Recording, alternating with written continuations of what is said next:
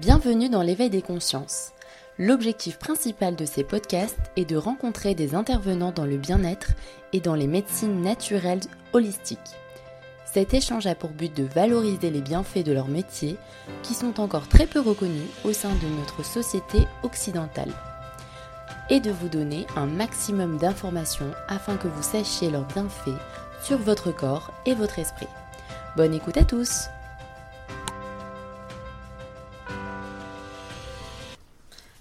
Bonjour Basile. Bonjour.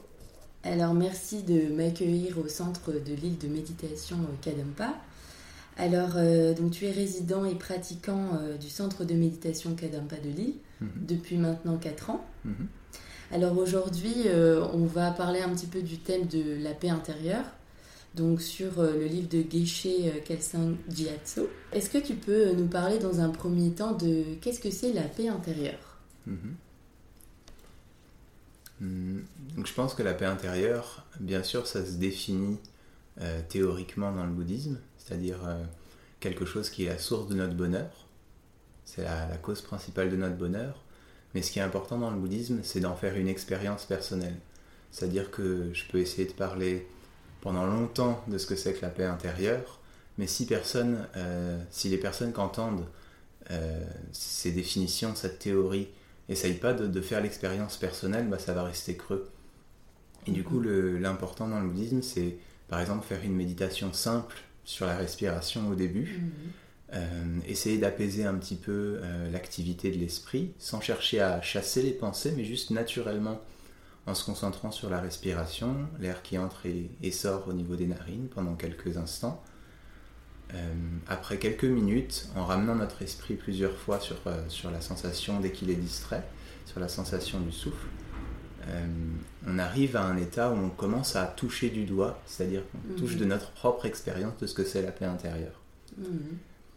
Mais ça, c'est qu'un premier niveau de paix intérieure, c'est-à-dire c'est un niveau où temporairement nos distractions, nos inquiétudes diminuent et naturellement notre état de paix qui est Mhm. déjà là en nous, un peu caché derrière euh, toute Mhm. notre agitation euh, qui fait qu'on vient d'un monde assez agité Mhm. et que bah, on y prend part bien sûr. Euh, mais derrière toute cette agitation, on redécouvre, on découvre ou on redécouvre cet espace paisible à l'intérieur. Donc c'est une première étape. Et puis après, le, le but de- du cheminement bouddhiste, c'est d'arriver à, à développer ça, de l'approfondir, cette expérience, et de vivre avec. Euh, C'est-à-dire dans toutes les situations du quotidien. Et ça suppose pas, comme on pourrait le croire quand on sort de méditation, d'être un petit peu... euh, hum, comment dire euh, un peu mou Mhm. parce que quand on sort de méditation on est relaxé Mhm. du coup ça, ça suppose pas du tout parler lentement marcher lentement et tout ça c'est juste un état de flexibilité intérieure qui fait qu'on est joyeux qu'on est on, on est apte à faire face aux difficultés avec flexibilité Oui. et, et qu'on maintient du coup un esprit qui est pas agité qui est pas tendu qui crispe pas quand il y a un problème etc Mhm. et donc, euh, et plus on maintient cette expérience et plus on la développe, on, on l'améliore, bah, plus on découvre de plus en plus comment être heureux tout Mhm. le temps. Et c'est pour ça qu'on dit que c'est la source de, de- de la- du bonheur. Quelles sont les, les véritables causes du bonheur, puisque tu as terminé sur cette note du Mhm. bonheur Donc pour atteindre toujours cette paix intérieure. Mhm. Donc, euh, en effet, j'ai dit la, la cause principale du bonheur, c'est la Mhm. paix intérieure, mais il y a une manière, comme tu Oui. le sous-entends dans ta question, de, de développer cette paix intérieure. C'est pas juste j'essaye de penser à la paix intérieure ou de rester paisible. Et du coup, dans la tradition bouddhiste, on, pourrait appeler ça, si on traduit, euh, par euh, état d'esprit vertueux ou état d'esprit positif. Mhm. Donc si on développe et, et maintient des états d'esprit positifs dans notre cœur, dans notre esprit, dans notre expérience personnelle, euh, ces expériences-là nous protègent de tous nos états d'esprit négatifs et en plus apportent beaucoup de bonheur. Donc il faut que je donne des exemples, je pense, Oui, pour, être, tu peux euh, nous donner des exemples. pour être plus clair. Mais par exemple, une chose qui est assez connue et assez méconnue à la fois, c'est l'expérience de l'amour. Et là, dans le bouddhisme, on parle vraiment de, de l'amour qui est l'amour inconditionnel ou Mhm. l'amour altruiste, qui n'est Mhm. pas l'amour euh, possessif. Oui. Et souvent, on fait le.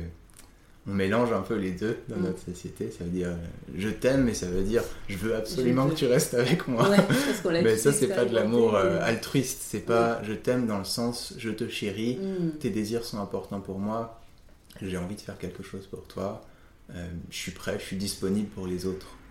Mhm. Et ça, c'est un esprit très beau et qui est plus tant valorisé presque dans notre société. Et, et en développant cet esprit, donc par des méditations simples, on, on contemple qui sont les autres, qui sont exactement comme nous, ils cherchent le bonheur, Oui. ils cherchent à éviter la souffrance. Il n'y a aucune raison pour laquelle mon propre bonheur est plus important que celui des autres, Mm. aucune. Et du coup, je, vraiment, j'ai le désir, je vais chérir tous les autres de manière égale, exactement comme moi-même, au moins, si ce n'est plus Mhm. que moi-même. Parce qu'il y a beaucoup plus d'autres êtres vivants. Et du coup, forcément, le bonheur de milliers de personnes, c'est plus important que le bonheur d'une personne. D'accord. Donc c'est vraiment presque Mhm. un état d'esprit service public, Ouais. si on peut dire, dans le sens que le bonheur de la communauté et de tous les êtres vivants est plus important que mon propre bonheur. Mhm. Donc si je, je fonctionne dans mon quotidien avec cet esprit, mes relations naturellement s'apaisent. On dit que c'est- cet esprit d'amour, c'est comme un cristal magique euh, qui, quand on le met dans un, je sais pas, dans un verre, Mhm. purifie le liquide qui est dans le verre. Mais à chaque fois qu'on fonctionne dans notre quotidien avec un vrai état d'esprit d'amour, pas une théorie mais une expérience intérieure de chérir l'autre, de faire attention à ses besoins, de comprendre que parfois il est en train de souffrir, comprendre que Mhm. parfois il est pas bien, il a besoin de temps pour euh, prendre du recul, etc. Si on fonctionne avec ça, naturellement on purifie tout autour de nous. Les relations s'apaisent, les Mhm. conflits s'apaisent et très très rapidement. Et on dit que si cet amour se développe à l'échelle, à une échelle plus grande, c'est-à-dire que chacun fait l'effort sincère de chérir les autres, et Mhm. bien sûr euh, la paix mondiale arrive en quelques années, même pas. Et tous les grands problèmes de l'humanité qui viennent de la colère, de la haine, de l'intolérance, Mhm. de euh, l'orgueil, de je sais pas, de, de plein d'autres raisons, mais mais s'il y a cet esprit d'amour, c'est presque instantané que la paix mondiale apparaît, donc c'est merveilleux.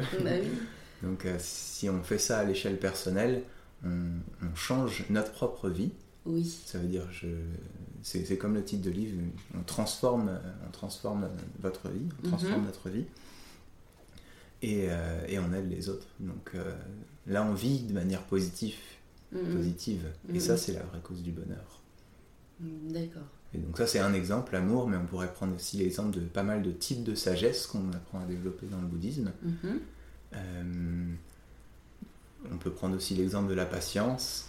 C'est aussi un état d'esprit qu'on a besoin dans cette société d'avoir, tellement on s'irrite pour plein de petites choses et, et qu'on est impatient sur beaucoup de choses. Donc voilà, c'est c'est des choses qu'on apprend à développer et qui, une fois développées même un tout petit peu, commencent déjà à changer notre vie et du coup nous encouragent à la développer Mhm. un peu plus. Et une fois que ce développement euh, commence à prendre plus de place, bah, Ouais. là ça y est, on commence à être heureux de plus en plus et tout le temps. D'accord. Alors comment cultiver la patience justement? Pour cultiver la patience, la patience c'est un type de sagesse en fait, Mhm. qui comprend qu'est-ce qu'il peut faire dans une situation et qu'est-ce qu'il Mhm. ne peut pas faire dans une situation. Donc qui accepte, qui arrive à accepter pleinement et joyeusement, donc ça c'est un entraînement, Ouais. tout ce qui arrive. Ouais. Euh, en comprenant, euh, quand je dis que, qui accepte pleinement et joyeusement tout ce qui arrive, c'est-à-dire tout ce qui ne peut pas être changé. Oui. Mettons, euh, j'arrive, un, un truc tout bête, mais j'arrive, euh, mon train à, à 15 minutes de retard. Mhm. Moi, en tant que personne, je peux pas changer cette réalité. Oui. Je peux pas modifier cette réalité. Ou j'arrive dans un endroit où j'ai 15 minutes de queue, Mhm. Sais pas, par exemple, pour acheter mon ticket de transport, et il y avait beaucoup de monde ce jour-là parce que c'était, euh, je sais pas, jour de braderie ou Ouais. quelque chose comme ça. J'ai 15 minutes de queue, mais je peux pas changer cette réalité. Ben, je peux pousser tout le monde, mais Et m'énerver, Et mais ça ne changera rien. voilà. Ou Ouais. je peux ne pas pousser tout le monde et m'énerver intérieurement, mais ça va pas faire que je vais arriver plus vite au ticket. Oui. Et du coup, à ce moment-là, il faut avoir la sagesse de dire, ok, je peux rien faire, donc je lâche. Mhm. je lâche. Il n'y a pas besoin. Et euh, bien sûr, là c'est vraiment basico-basique, mais en s'entraînant à ça et en gagnant en profondeur euh, Mhm.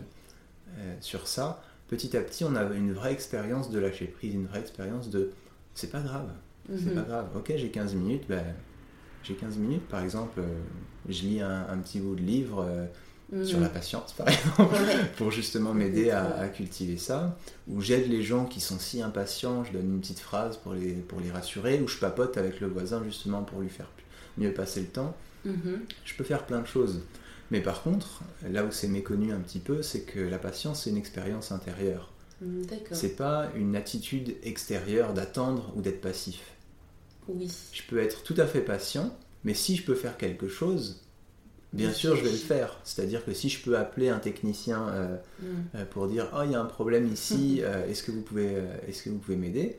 Peut-être le technicien arrive que dans 15 minutes Mhm. Mais pendant ces 15 minutes je peux rester patient mais j'ai fait j'ai agi extérieurement pour qu'il se passe quelque chose D'accord. ou dans le cas euh, peut-être d'une euh, situation où on voit quelqu'un tomber ou se faire mal ou quelqu'un se blesser Mm. bien sûr on court et on appelle euh, Oui, on les agit, pompiers hein. ou on agit et parce qu'on chérit les autres mais euh, ça ne veut pas dire qu'intérieurement on doit être paniqué et même je pense que la, la formation des, des secouristes par exemple je suis pas secouriste mais une des choses qu'ils doivent apprendre c'est agir mais sans un esprit complètement paniqué ou agité et ben on doit apprendre à faire la même chose dans toutes nos situations ça veut dire agir au mieux de la situation ou des fois ne pas agir ça c'est Mhm. c'est pas la réponse bouddhiste agir ou ne pas agir c'est extérieur la réponse bouddhiste c'est agir intérieurement en gardant tout le temps un esprit qui accepte ce qui se passe D'accord. donc voilà, ça c'est théorique. Après, comme, comme je disais au tout début, c'est apprendre à mettre ça en pratique pour euh. Faire pénétrer cette patience, cette sagesse de la patience dans notre quotidien, dans tous les petits moments où on s'irrite, commencer à la faire, euh, à l'appliquer, à appliquer Mhm. cette sagesse, ce bon sens, jusqu'à avoir conquis notre, euh, notre colère et, et conquis nos irritations, notre mécontentement. D'accord. Mais ce qui est intéressant, c'est ce que tu dis, c'est qu'on peut le pratiquer au quotidien. On a tous les jours des situations euh, auxquelles on peut faire face de cette manière. Que ce soit ce matin, euh, comme je te disais, dans les bouchons pour arriver à Lille, ou alors comme ce que tu me dis par rapport à SNCF qui est souvent en grève. Donc c'est ça qui est intéressant, c'est euh, cultivons ça euh, au fur et à mesure dans notre quotidien pour Mhm. pouvoir voir certainement les effets sur le long terme. Tout à fait, tout à fait. Sur le, je pense sur le court Sur le- terme un petit Oui. peu, moyen terme déjà énorme, Mhm. et long terme c'est inimaginable.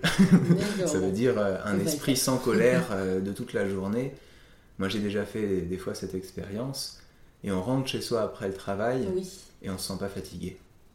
incroyable. Incroyable. Waouh Non vraiment c'est très spécial. Alors que pourquoi on est épuisé juste parce qu'on se met en colère toute la journée? Ouais, qu'on on, on se met en colère pas fort, mais on s'irrite sur plein Ouais. de choses et ça, ça, ça, ça devient quelque chose de très lourd en fin de journée. Du coup, c'est apprendre à, à faire ça. C'est pas tous les jours, mais Ouais. quand ça arrive, on, on voit la différence. Et donc, c'est pour ça que je dis sur du long terme, Oui. c'est inimaginable le bien-être que, qu'on a pour nous et du coup qu'on rayonne aussi pour les autres. Parce que Mhm. si on est patient dans une situation, euh, bah, bien sûr, les autres en bénéficient parce que ce sont plus, facilement plus calmes, etc. Alors que si nous-mêmes on est paniqués, bah, on panique les autres. Oui, c'est ça aussi. Parce qu'on a cet effet miroir où on reproduit, où on peut ressentir aussi ce que l'autre Ouais, euh, ouais, ressent. euh, Ou pas accepter encore Ou une fois que l'autre s'énerve ou, euh. D'accord. Alors, est-ce que le bonheur et la souffrance euh, sont interdépendants? Ouais, c'est. Du coup, si, si je précise ça, pour moi, ça voudrait dire que Mhm. euh, presque il y a besoin. Il y a besoin de l'existence de la souffrance pour que le bonheur existe. Est-ce que c'est ça ta Oui, question? c'est ça en fait. C'est est-ce que euh, bah, l'un existe, mais euh, pas, enfin, on ne peut pas euh, comment dire, en supprimer un des deux. Mhm, C'est-à-dire que pour connaître la lumière, donc le bonheur, on est entre guillemets obligé de passer par des étapes un peu plus douloureuses Mhm, qui font face à la souffrance. ok. Là, je, ouais, je lirais bien un passage, ça m'a évoqué ça. C'est à la page 7 du livre Comment Mhm. transformer votre vie, sur la- le chapitre sur la paix intérieure. Et Vénérable Geshe Kelsang dit euh, Bonheur et souffrance sont des contraires. Donc ça répond, je pense, pas mal à la question. C'est antinomique. ça veut dire euh, aussi, Si une chose est une véritable cause de bonheur, donc comme on a dit, un état d'esprit positif ou vertueux, par Mhm. exemple, elle ne peut pas donner naissance à la souffrance. Hmm. Donc, par exemple, l'amour ou la compassion, dans certains milieux, peut-être parce qu'on emploie le terme différemment, mais on pense que la compassion ou l'amour peuvent être cause de souffrance. Oui. Mais dans le contexte bouddhiste, comment on appelle cette expérience intérieure amour et compassion C'est des expériences intérieures qui peuvent jamais donner lieu à la souffrance. Elles peuvent que donner lieu à la paix intérieure et au bonheur. Et donc inversement, si une, une chose est est une vraie cause de souffrance, il ne pourra jamais se transformer en bonheur. Mhm. Euh, Et un exemple qui peut être un petit peu titillant mais qui est intéressant, c'est que, je sais pas, par exemple la nourriture, on peut avoir l'impression que c'est une vraie cause de bonheur et non de souffrance, mais en réalité dès qu'on mange un peu trop, Oui. eh ben, on commence à ressentir que c'est de la souffrance. Et du coup, ce qu'on dit dans le bouddhisme, c'est finalement euh, manger, oui, c'est agréable, ça procure une sensation agréable, mais cette sensation agréable, c'est pas ce qu'on appelle bonheur. Parce que c'est dans le continuum de j'étais insatisfait, ou j'avais faim, ou j'avais besoin d'un petit truc pour me faire plaisir. Oui. Vu que cette tension-là de l'insatisfaction diminue, il y a un plaisir. Mhm. Mais c'est c'est un plaisir qui vient de la diminution de l'insatisfaction. C'est pas un plaisir qui est dans le continuum du bonheur. Mhm. Et donc c'est pour ça qu'on dit bonheur et souffrance sont des contraires. Donc euh, si on, peut tout à fait éliminer toutes les causes de souffrance Mhm. et on peut tout à fait éliminer, euh, pardon, euh, cultiver toutes les causes de bonheur. Et même plus on cultive les uns et on diminue les autres, mais plus le, le- le bonheur profond et pur et durable peut apparaître. Après, peut-être une, une précision à faire sur ça, c'est que le cause de souffrance ou cause de bonheur, c'est vraiment intérieur. Par exemple, j'ai parlé de, de la nourriture, Ouais. c'est pas en soi une cause de bonheur ou de souffrance. C'est Mhm. comment notre esprit réagit à ça qui, qui, qui, qui l'a fait être une Mhm. cause ou non de bonheur ou de souffrance. C'est-à-dire si pendant que je mange, euh, j'apprécie énormément qu'il y ait tant de gens qui aient travaillé pour que je puisse avoir Ouais. euh, ça facilement, par exemple au supermarché, et que je cultive la bonté. Je pense à la bonté des gens et à, à ce cercle de bonté qu'il y a dans ce monde, qui, Mhm. qui fait que tout le monde peut vivre de manière confortable dans cette, dans cette société. Mhm. Bah là, cette nourriture, pas le fait de la manger, la manger, c'est juste neutre, ça, c'est juste manger. Mhm. Mais le fait de cultiver ses pensées à l'intérieur, ça, ça c'est une cause de bonheur.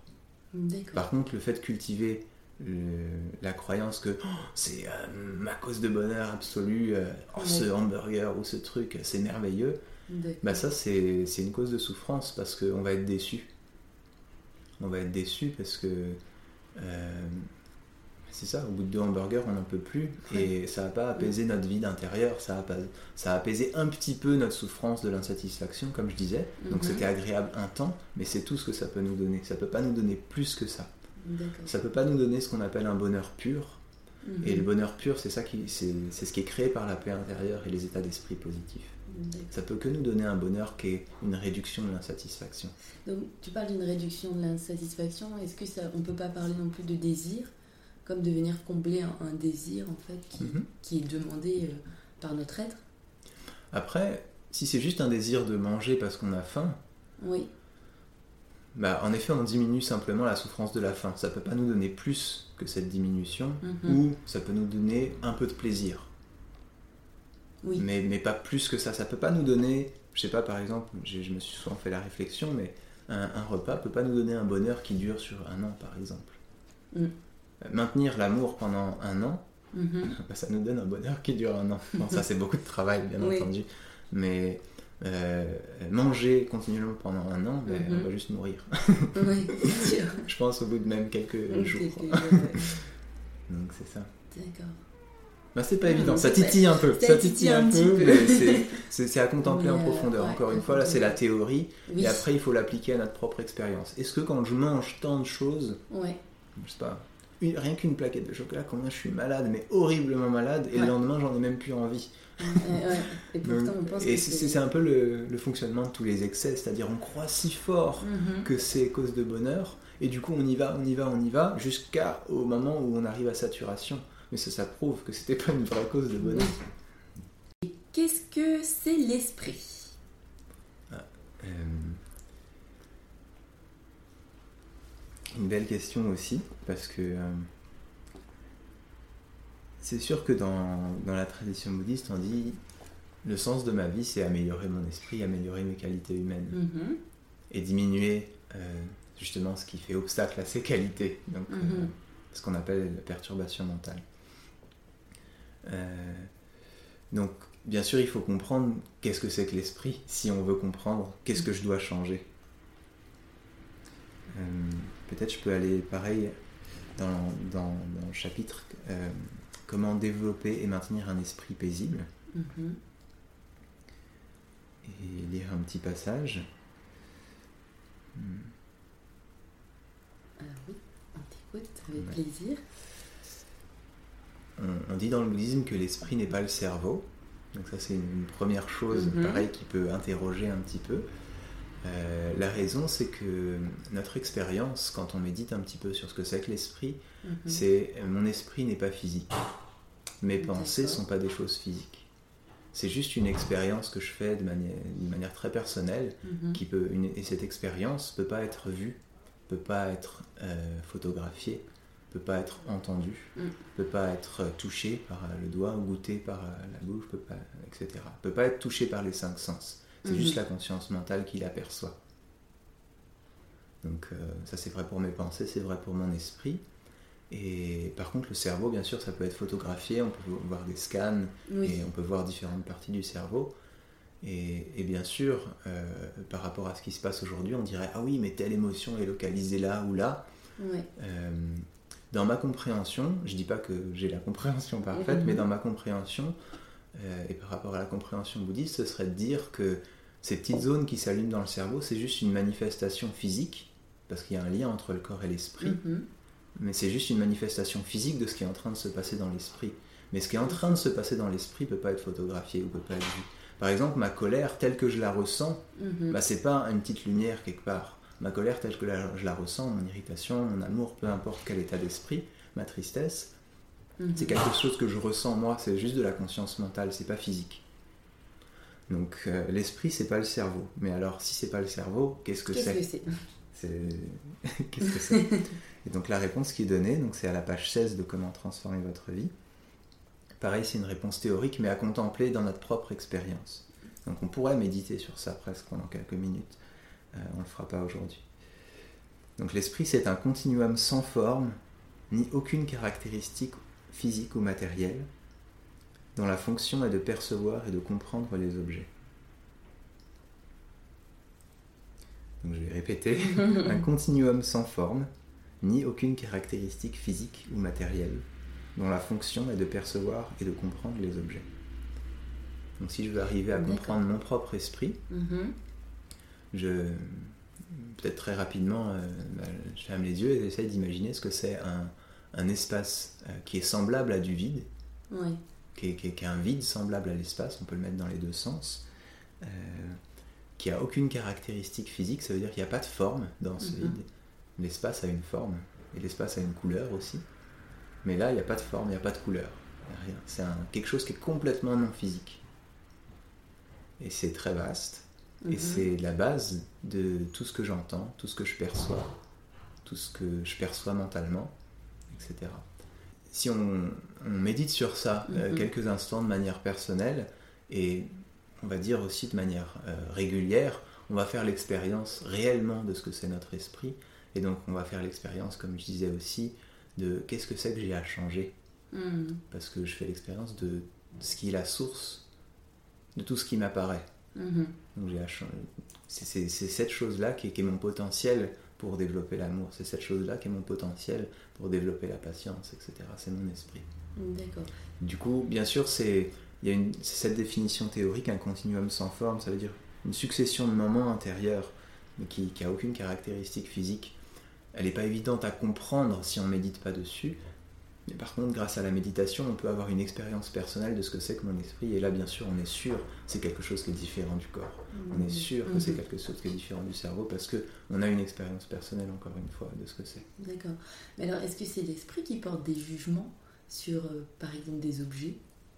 Donc en mmh. disant, par exemple, j'aime, j'aime pas, ceci, c'est cela. Est-ce que c'est vraiment l'esprit qui... Euh, bah, alors, je dirais même plus précisément, c'est un facteur mental de l'esprit. C'est une partie de Mhm. l'esprit qui porte des jugements. Et du coup, il y a des parties de l'esprit qu'on appelle par exemple discrimination et sensation. Donc discrimination, c'est je catégorise. D'accord. Et sensation, c'est euh, euh, comment je me sens face à ces choses. Et du coup, ça fonctionne bien sûr ensemble. C'est-à-dire, Mhm. euh, je peux me sentir pas bien, par exemple, par, par rapport à une personne que j'ai jamais Mhm. vue. Donc ça, c'est la sensation qui mûrit dans mon esprit. Ou bon, un autre facteur, mais c'est un peu plus subtil, donc on va rester sur la sensation. Mhm. Euh, euh, une sensation désagréable mûrit en moi et, et après c'est moi qui choisis comment je réagis à ça. Ouais. Donc c'est Hmm. Intéressant. c'est-à-dire qu'une sensation désagréable peut mûrir, mais si je pratique la patience comme on a vu tout à l'heure, Ouais. ben, je peux rester calme et paisible même si c'est un peu désagréable. C'est pas grave. C'est juste une- un petit désagrément, je vais pas en mourir. C'est Oui. c'est rien du tout. Et du coup, je reste calme. Si, et, et comme ça, ouais, on peut apprendre. Là, c'est un petit peu euh, Prendre technique. conscience en fait de ce ressenti Mhm, pour pouvoir le, le laisser aller mhm. et ensuite pouvoir euh, voilà, apaiser en quelque sorte, s'apaiser soi-même. Ouais, ouais, le, la- le laisser aller pour, pour s'apaiser, mais aussi sinon le transformer en quelque chose de- qui nous est utile. Par Mhm. exemple, faire de chaque difficulté un challenge, Ouais. plutôt que de faire de chaque difficulté quelque chose qui nous fait râler et nous fait être triste encore plus. D'accord. Du coup, euh, ce serait plutôt... euh, C'est-à-dire que le laisser passer juste pour s'apaiser, c'est une, une première méthode, une, une première chose à faire qu'on peut, qu'on peut faire. Mais Mhm. pour que ce soit un peu plus profond et que vraiment ce soit plus porteur de sens selon la, la vision bouddhiste de, de ce qu'on peut faire avec notre esprit, euh, c'est vraiment transformer. Utiliser chaque Mhm. chose comme quelque chose euh, qui a plein de valeur. Chaque Hmm. moment, chaque rencontre, chaque difficulté, chaque sensation, même désagréable, chaque sensation agréable, le transformer en, en une manière d'améliorer mon esprit. Hmm. Inspirant. On va essayer de le, le travailler euh, au quotidien. Ouais, ouais. Et quels sont les moyens donc, pour apprendre à le contrôler, cet esprit? Mhm. Donc je pense qu'on a répondu en partie. Euh, donc bien sûr, je vais répondre la méditation. Oui. Euh, mais comment ça fonctionne? Ça fonctionne, on apprend en méditation à cultiver des états d'esprit positifs, donc ce qu'on a vu avant. On l'apprend dans notre quotidien, mais on l'apprend aussi, et c'est le, le point de départ presque que j'ai pas nommé tout à l'heure. euh, On Mhm. l'apprend euh, en méditation formelle, c'est-à-dire qu'on se pose et vraiment on contemple quelque chose et on, on apprend à changer notre esprit en, Hmm. un état d'esprit qui aime les autres, changer notre esprit en état d'esprit qui est patient, changer notre esprit en un bon sens, une sagesse. Mhm. En méditation formelle, donc, on déclenche un objet de méditation, on déclenche un état d'esprit euh, positif particulier qu'on a choisi au début de la méditation, Mhm. et ensuite on apprend à le maintenir en méditation.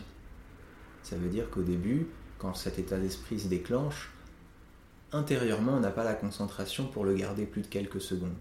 D'accord. Et avec l'entraînement, on va réussir à le garder de plus en plus. Et donc cet état d'esprit va infuser tout notre être et de plus en Mhm. plus. Et donc plus on a de l'expérience en méditation, plus, euh, par exemple, la patience aura pénétré no- notre, notre compréhension profonde. Et donc plus on agira en accord avec cet état d'esprit. Hmm, D'accord. Et donc euh, plus on fait ça, Oui. plus c'est comme un, un bouclier contre tous les, les états d'esprit négatifs. Mhm. Et donc, si, et si on maintient ça, on appelle ça contrôler l'esprit. Ça veut dire presque piloter l'esprit, savoir le, Ouais. le guider, le mener, pour qu'il reste toujours dans quelque chose euh, de positif, d'heureux, de constructif. Hmm, D'accord. Est-ce que dans le centre Kadampa, justement, on va apprendre à méditer sur des thèmes différents? Mhm. Par exemple, la compassion, l'amour, le pardon, la gratitude? Est-ce que c'est. Ouais, ouais, c'est tout à fait des sujets de prédilection Ouais. du- des, des cours de méditation ici. Euh, c'est ça, on, fait, on aime bien faire des cours à thème, justement, comme tu dis, euh, la Mm. patience, la compassion. Et comme ça, on progresse, on visite différentes choses, on a une Mhm. vue d'ensemble de ce qu'on peut faire avec notre esprit. Et puis petit à petit, on, on- on le construit en une voie. Ça veut dire, ok, c'est bien d'avoir un peu de ci, un peu de ça, un peu de ci, un peu de ça. Oui. Mais, mais c'est quoi finalement la, la voie un petit peu euh, complète pour atteindre un état de paix intérieure définitive et un état au-delà de la souffrance qu'on appelle nirvana. Ou... Mm. Nirvana, c'est presque une première étape dans le bouddhisme Mahayana, c'est-à-dire la libération personnelle. Mais euh, dans le bouddhisme Mahayana, c'est l'illumination ou l'éveil qui, est, qui est le but. C'est-à-dire que c'est encore, dans ce contexte-là, euh, un, un, un, accomplissement plus élevé. Oui. Ça veut dire que j'ai je me suis libéré de toute souffrance, mais j'ai en plus la capacité d'aider tous les êtres. Mm. Parce que je suis moi-même une personne qui rayonne continuellement et qui a des solutions pratiques pour tout, parce que j'ai un esprit léger et qui est capable d'aider de, toutes les manières. Mm. Alors, quel impact a une perturbation euh, mentale sur nous-mêmes et sur euh, le monde? Hmm. Alors, euh, donc c'est vrai que j'ai parlé un peu de perturbation Ouais. mentale. Donc, perturbation mentale, ça fait référence à un état d'esprit à l'inverse de ce qu'on a vu jusque-là, un état d'esprit négatif. Oui. Un état d'esprit qui perturbe notre, euh, notre paix intérieure et du coup qui est cause principale de souffrance. Mhm. L'état d'esprit positif, cause principale de bonheur. S'ils sont présents et plus ils sont présents, Mhm. le, le bonheur de plus en plus pur et de plus en plus durable apparaît. Mhm. Mais pour le moment, on est dans un état où on a beaucoup, beaucoup d'états d'esprit négatifs. C'est pour ça que c'est si difficile de rester heureux pendant notre journée. Mhm. Et on a pris l'exemple de l'irritation ou du mécontentement. Donc ça, c'est, je, peux- je peux reprendre cet exemple pour, euh, pour répondre à ta question de quel impact ça a sur nous, sur le monde. Donc l'impact que ça a sur nous, par exemple, si je suis irrité, tout bêtement, euh, physiquement déjà, je suis pas bien. Ouais. Physiquement, moi, j'ai eu des expériences justement où, où j'essayais de contempler les défauts de, de ces états d'esprit négatifs pour me pousser à les surmonter. Je dis, je veux plus de ça dans mon esprit. Et, et voir comment, quand on s'irrite, notre corps est tendu, notre euh, esprit est tendu et on commence à se sentir de plus en plus inconfortable Mhm. jusqu'au moment où ça s'est développé parce qu'on ne sait pas encore le contrôler, justement le maîtriser avec sagesse et douceur. Euh, euh, je dis sagesse et douceur parce que Mhm. ça fait, euh, ça s'oppose au refoulement. Le refoulement, Mhm. c'est on se force, on, essaye de se faire on croire, en ouais, fait, on contrôle mais de manière Mhm. extérieure l'expression de notre colère. Par exemple, j'essaye de sourire alors qu'en en moi ça Ouais, bouillonne et, et je suis pas bien. Et, et je me et j'accepte pas le fait que je suis en colère. Ou je me le cache Donc que en colère l'encontre au final de. du travail intérieur. Ouais. Ouais. tout à fait. Et donc c'est pour ça que je dis voilà avec euh, avec sagesse, c'est c'est un contrôle qui, est, Mhm. qui est- qui est une flexibilité intérieure. C'est pas un contrôle qui est une non flexibilité Ouais. intérieure.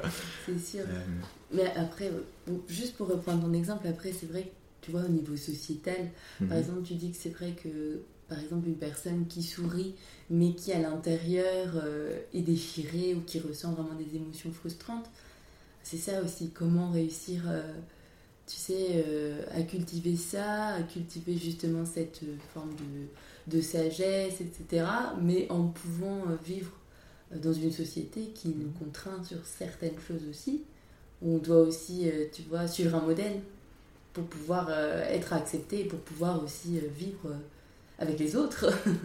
Donc c'est ça la question et tout l'enjeu. Mhm. Ça m'interpelle. Ok. Mhm. Je pense que déjà, euh, moi ça me questionne le- cette manière de formuler suivre un modèle. Ouais. C'est-à-dire que bien sûr, on doit se conformer un minimum à certaines exigences sociétales. On ne fait pas n'importe quoi et on n'agit pas de manière bizarre. Euh, ça, on est d'accord. Mais euh, par exemple, mais par contre, se conformer à, à des attentes des autres ou des choses comme ça, Mhm. ça c'est juste un travail qu'on a à faire nous-mêmes. D'accord. Dans le sens où euh, bah, le regard des autres, Mhm. c'est quelque chose qui nous est important, Mhm. mais on doit aussi apprendre à s'en détacher. C'est-à-dire, euh, si la personne pense quelque chose de moi, qu'est-ce que ça change? Qu'est-ce que ça change? Ça n'a pas d'impact sur moi en réalité. Euh, et, ça, et ça en a que parce que j'ai des perturbations mentales. C'est-à-dire que parce que j'ai des états d'esprit Ouais. négatifs qui s'agitent et qui disent oh, mais cette personne, elle, va, elle va penser quoi de moi, etc. Que parce que ça s'agite à l'intérieur, c'est un problème pour nous. Mais si ça s'agite plus à l'intérieur, bah, il n'y a plus une exigence si stricte de, de se conformer. C'est-à-dire on peut vivre notre vie de manière libre. Mhm. Mais euh, parce que dans, dans la tradition Mahayana, il y a, il y a cet altruisme qui est derrière, surtout pas à agir de manière étrange, juste agir en, en conformité avec la Mhm. société euh, avec laquelle on est, avec les gens avec qui on est. Et juste par, euh, Ouais, par, par amour des gens, vouloir être proche de tout le monde, c'est ça qu'on dit. Mhm. Du coup, mais bien sûr, il y a un peu de ça. Et du coup, comment euh, mêler les deux? Bah, C'est Mhm. tout simplement trouver des temps dans sa journée de, ma- de manière régulière, euh, au départ peut-être deux, trois fois dans la semaine, et petit à petit, vraiment chaque jour, voire plusieurs fois par jour, de- d'insérer des temps de méditation qui peuvent être très courts, même, euh, Mhm. même quelques minutes. Euh, des fois avoir des pratiques formelles un petit peu plus longues quand on, quand on a la possibilité. Au début, bien sûr, c'est difficile de débloquer ce temps, mais moi, mon expérience, c'est que c'est incroyable, petit à Mm. petit, juste par le fait d'en avoir envie, comment le temps se débloque, c'est pas, c'est Oui. pas vraiment le problème. Le problème, c'est qu'on n'a pas envie. C'est-à-dire qu'on ne comprend pas complètement, dans notre expérience personnelle, les bienfaits que ça a de changer notre esprit comme ça. Et une fois qu'on en a envie, qu'on cultive cette envie aussi, Mhm. euh, bah, on, on se met à méditer de plus en plus régulièrement, et donc à transformer notre esprit, euh, et donc notre esprit devient de plus en plus facile à, à- à changer, à transformer vers des états d'esprit positifs. Et là, euh, tout ce qu'on a à faire, c'est vivre normalement. On, change presque rien, ou des petites choses dans notre vie extérieure, mais presque rien. Et juste, on a une intention qui est différente, une pratique intérieure qui est différente. Mhm. Je peux passer une soirée avec mes amis, mais en- au lieu de vouloir que du plaisir pour moi, va Mhm. faire attention aux autres. Euh, au lieu de vouloir des choses absolument maintenant et être impatient, bah, Mhm. cultiver ma patience. Et du coup, je peux agir au travail, en soirée, euh, peu importe où, Mhm. euh, de manière complètement normale, mais avec intérieurement un travail qui se fait en- en parallèle. Et du coup, c'est là où ça Mhm. s'intègre en fait, ça se mêle à notre vie quotidienne. La spiritualité bouddhiste dans ce contexte, elle n'est pas euh, euh, une mise à l'écart Oui. de, de la société ou des conventions de la société, c'est vraiment une, une- un, changement, un changement intérieur qu'on qu'on- qu'on cultive doucement D'accord. à l'intérieur même de notre vie quotidienne actuelle. Mhm. Et c'est comme tu as dit, par exemple, la patience, on l'applique à nos propres problèmes, nos propres impatiences. Mhm. Et donc on l'applique à l'intérieur de notre propre vie. C'est pas quelque chose qui est une théorie qui est juste restée dans un livre. Ça, ça devient vraiment notre manière d'être après. Mhm. Alors juste, euh, j'ai une dernière question. Sur euh, est-ce que tu peux nous parler de la relation qui existe entre l'esprit et les objets extérieurs? Euh, Ouais, c'est assez intéressant. Euh, Peut-être de, une première manière de comprendre ça, c'est de, de revenir à la définition de l'esprit qu'on a eue tout à l'heure. Mhm. Et de comprendre que les objets existent en dépendance de l'esprit. Pourquoi? Parce que si euh, je perçois un, un son, par exemple, une voix, quelqu'un qui parle, Mhm. euh, si j'avais pas d'esprit, je pourrais pas le percevoir. Mm. Donc l'esprit existe en dépendance. euh, pardon, l'objet existe en dépendance de l'esprit qu'il perçoit. Et dans le bouddhisme, on dit même qu'ils apparaissent en même temps. Et ce qui veut dire que si on voit ça en profondeur, on, on voit que toutes les choses qui nous entourent en réalité font partie de notre esprit Mhm. y compris notre propre perception de nous-mêmes, y compris notre propre perception des autres. Donc je suis un, un objet dans l'esprit de quelqu'un, et le- un objet entre guillemets bien sûr, je suis une personne dans l'esprit de quelqu'un, et l'autre personne est une personne dans mon propre esprit, un objet de mon esprit. Euh, donc tout existe en, en relation dépendante de cette manière-là. Mhm. Et ce qui veut dire, ça, ça implique quelque chose. Je pense qu'on faisait référence à une partie de ce livre où Vénérable Geshe Kelsang nous encourage à, à comprendre cette relation pleinement qui existe entre les objets extérieurs et, et intérieurs, donc c'est-à-dire les objets extérieurs et l'esprit. Mhm. Euh, et il dit tous les objets, qu'ils soient agréables, désagréables ou neutres, sont de simples apparences à l'esprit, Mhm. exactement comme les choses que nous connaissons dans un rêve. Et peut-être euh, juste réfléchir euh, au- au- au- à ce qui se passe quand on s'endort, on fait beaucoup ça, Ouais. c'est pour, pour comprendre ça. C'est-à-dire que on a compris qu'il y avait un lien entre l'esprit et les choses, mais, mais c'est quoi ce lien exactement? Par exemple, si je rêve, dans mon rêve, il se passe des choses et je crois vraiment, si je suis Ouais. pas conscient de rêver, je suis vraiment en plein dans mon rêve, quoi. Et je crois que les choses fonctionnent, je crois que les choses existent, je crois que les conversations que j'ai sont réelles, etc. Par contre, quand je me réveille, je me rends compte que toutes ces conversations n'étaient que des projections de mon esprit. Mhm. Parce qu'il n'y a personne qui est en train de parler avec moi quand je me réveille. on prend l'exemple parfois de, grands objets comme des montagnes. Mhm. Si j'ai rêvé d'une montagne et que je me, rêve, et que je me réveille, pardon, mhm. Dans, dans, ma chambre, je ne peux pas trouver une montagne. Donc c'est clair que. Mais c'est clair que cette montagne a disparu. Ouais. Donc c'était juste une projection de mon esprit, tout simplement.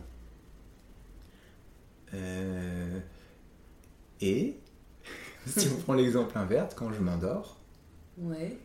mon monde que je vois à l'état de veille, eh quand je suis réveillé, il n'est plus là. Il n'est plus là, tu as tout à fait raison. Ça. Il a disparu. Il a disparu. Donc je peux pas emmener des choses de cette réalité existante, entre guillemets, mhm. dans mon rêve non plus. Et donc, au moment où ma réalité, c'est mon rêve, mhm. le monde que je vois là maintenant n'existe plus du tout. Et ça, ça prouve qu'il existe qu'en relation avec l'esprit qu'il projette. D'accord. Après, tu peux me demander peut-être, mais à quoi ça sert À quoi ça sert? Est-ce que c'est juste philosophique, intellectuel, compliqué? Qu'est-ce que ça nous, ouais, qu'est-ce que ça, à quoi ça sert? Qu'est-ce que ça peut nous apporter? Et en quoi ça peut nous aider aussi euh, mm. tu vois? Ben, on, dit que si on réalise ça de manière permanente, ouais et définitive, euh, c'est c'est l'expérience d'éveil ou c'est au moins quelque chose de très proche de l'expérience d'éveil. Mm. C'est éveil, ça veut dire on s'est réveillé du sommeil de l'ignorance. On voit plus les choses euh, comme existant de manière réelle, concrète, véritable. On voit les choses comme existant en relation dépendante. Mm. Et c'est une première manière de le comprendre. Après, on peut mm-hmm. aller un petit peu plus loin. Mais qu'est-ce que ça fait dans l'esprit? Habituellement, on voit les choses pas en relation dépendante. Mettons, je vois une table, je pense c'est solide. Je vois une émotion, mhm. je pense c'est solide. Elle est là, elle va toujours être là.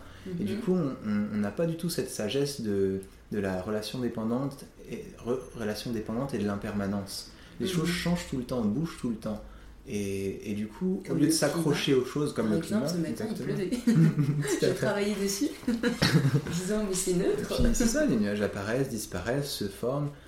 C'est en dépendance de plein de causes et de conditions. Mais euh, quand, au moment où il pleut, c'est presque on croit il pleut et on saisit ça très fort. Et du coup, on développe des états d'esprit négatifs face à ça parce qu'on croit que c'est solide presque. Et pareil, si on a une, une émotion, moi j'ai eu ça dans le passé, j'ai observé ça, mhm. un découragement, ou une, euh, voire même une déprime, mhm. euh, comment on appelle ça, dépression, euh, j'ai eu ça dans le passé un petit peu, et j'ai pu voir comment à ce moment-là, ça nous colle tellement à l'esprit qu'on a l'impression que c'est définitif, qu'on est plombé mhm. pour toujours, et qu'on ne sait pas comment en sortir. Mais si on comprend la manière dont les choses existent, en relation dépendante et de manière impermanente, exactement euh, comme un rêve. On ne contrôle pas ce qui apparaît, ce qui change, etc. Mais on commence à lâcher un peu, c'est moins solide. C'est juste une expérience là maintenant de, je sais pas, découragement, etc. Mais cette expérience, c'est juste une apparence à mon esprit à un temps T. Mais peut-être l'instant d'après, ça va changer. Et nous, ce qu'on a très peur à ce moment-là, c'est que ça revienne. Ah un petit peu pareil à cette dépression. Et c'est pour ça qu'on doit apprendre à faire les deux, c'est-à-dire contrôler notre esprit avec des, des, antidotes presque à nos négativités. Oui. Donc on a vu au début, mais de manière plus profonde, on doit apprendre la relation qu'il y a entre notre esprit et les objets pour vivre vraiment dans la mm. légèreté, dans la légèreté qui est en accord avec la sagesse, qui est en accord avec la manière dont les choses fonctionnent et existent.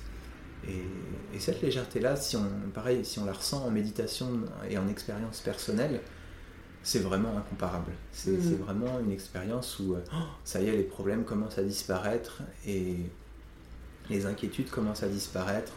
voilà, c'est, je pense, super agréable euh, de, faire cette expérience. Et si on la cultive avec une grande profondeur, ça veut dire mm. avec beaucoup, beaucoup de méditation, euh, dans la vie quotidienne et en méditation formelle, qu'on mélange ces, deux choses, petit à petit, on va même en, tant qu'occidentaux très occupés, on peut atteindre des, états de concentration et de méditation euh, très importants, voire la libération, l'illumination.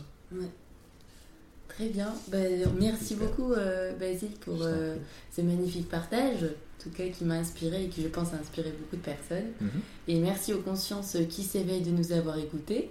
Donc je mettrai aussi euh, le lien donc, du centre de Kadampa, mhm. qui est un centre de méditation qui est situé à Lille. Euh, je le mettrai en bio. Voilà, je vous remercie. Passez une excellente journée. Au revoir, à bientôt. Au revoir.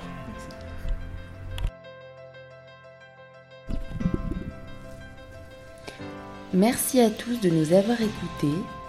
Pour retrouver le podcast de l'éveil des consciences toutes les deux semaines, abonnez-vous gratuitement sur Apple Podcast ou sur votre plateforme préférée. Pour encourager leur diffusion, je vous invite à liker ce podcast en ajoutant 5 petites étoiles. Retrouvez les actualités sur Instagram sur le compte de l'éveil des consciences podcast. À très vite